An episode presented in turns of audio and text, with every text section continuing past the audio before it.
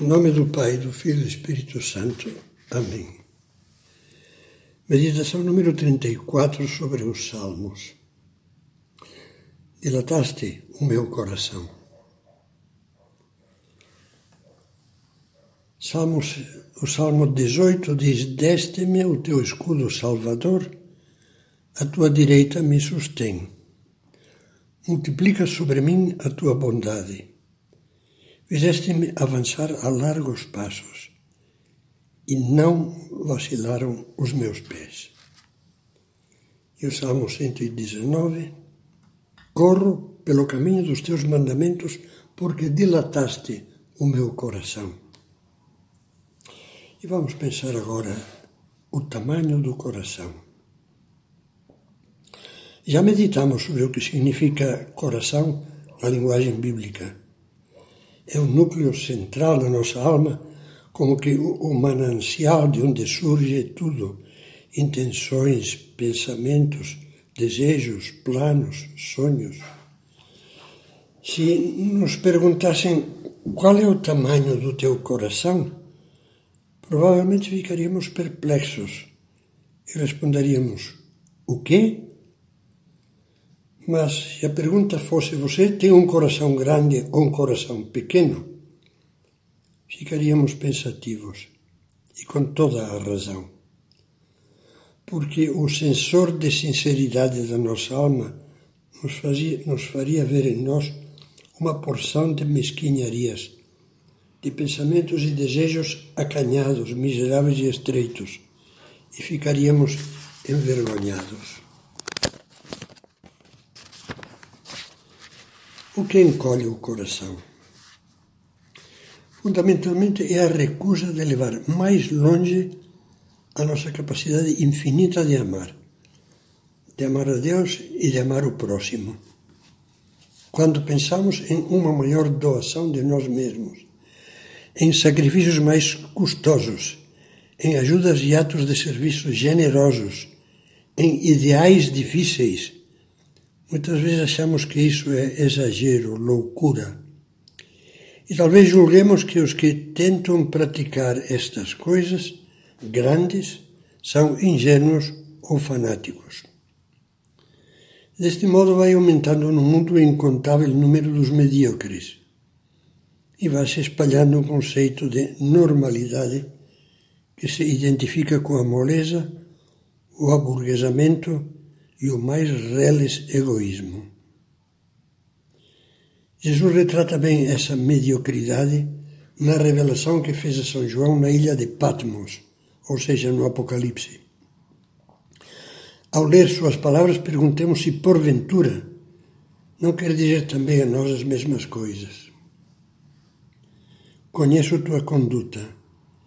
Tens fama de estar vivo, mas estás morto. Vigia reaviva o que te resta e que estava para morrer. Pois não acho plenas as tuas obras aos olhos do meu Deus. Conheço a tua conduta. Não és frio nem quente. Oxalá fosses frio ou quente. Mas porque és morno, nem frio nem quente, estou para te vomitar da minha boca. Com essas expressões enérgicas, Cristo retrata a tibieza, a doença espiritual da alma morna que se satisfaz com um mínimo obrigatório e até muitas vezes acha desculpas para deixar de fazê-lo, para descuidar a pequena oração diária, a missa aos domingos e dias de guarda, a confissão e a comunhão frequentes, etc.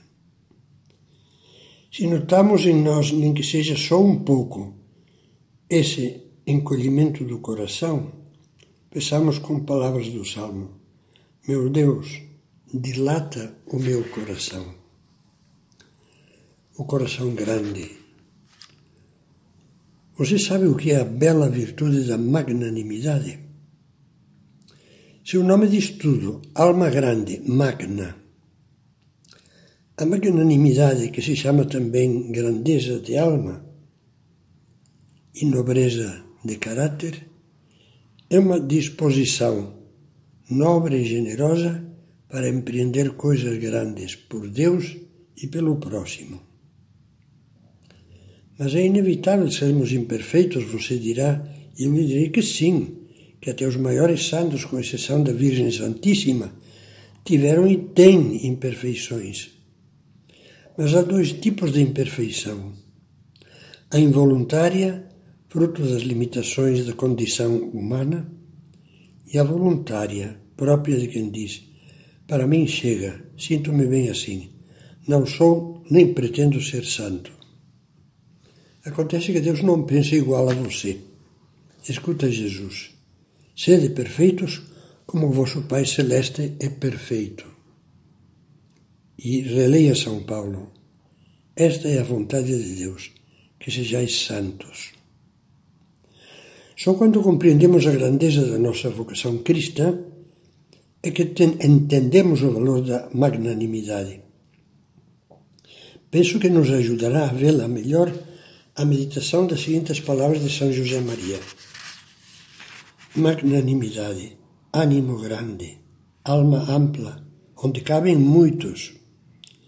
É a força que nos move a sair de nós mesmos, a fim de nos prepararmos para empreender obras valiosas em benefício de todos.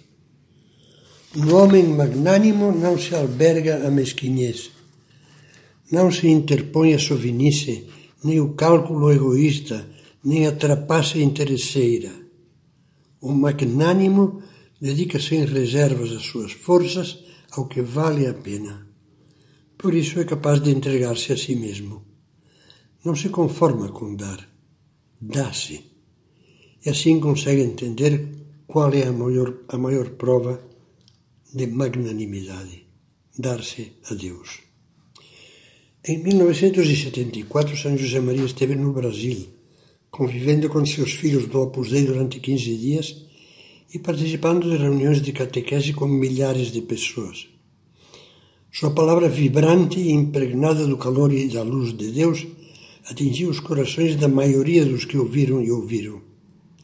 Para muitos deles, as perspectivas da vida mudaram e decidiram ter uma, ter uma relação mais íntima e generoso com Deus e assumir ideais práticos de serviço e apostolado no Brasil, como dizia o santo, e a partir do Brasil. Como manifestação de gratidão a São José Maria e testemunho de que a sua dedicação incansável não tinha sido estéril em nós, fez-se aqui um reposteiro, como tapeçaria, decorado com pirogravuras. Bem no centro, inscreveram-se artisticamente emolduradas as palavras do Salmo 119 que agora estamos meditando. Dilataste cor meu, em latim. Dilataste o meu coração. Peçamos agora a Deus que, com a sua, a sua graça, dilate cada vez mais o nosso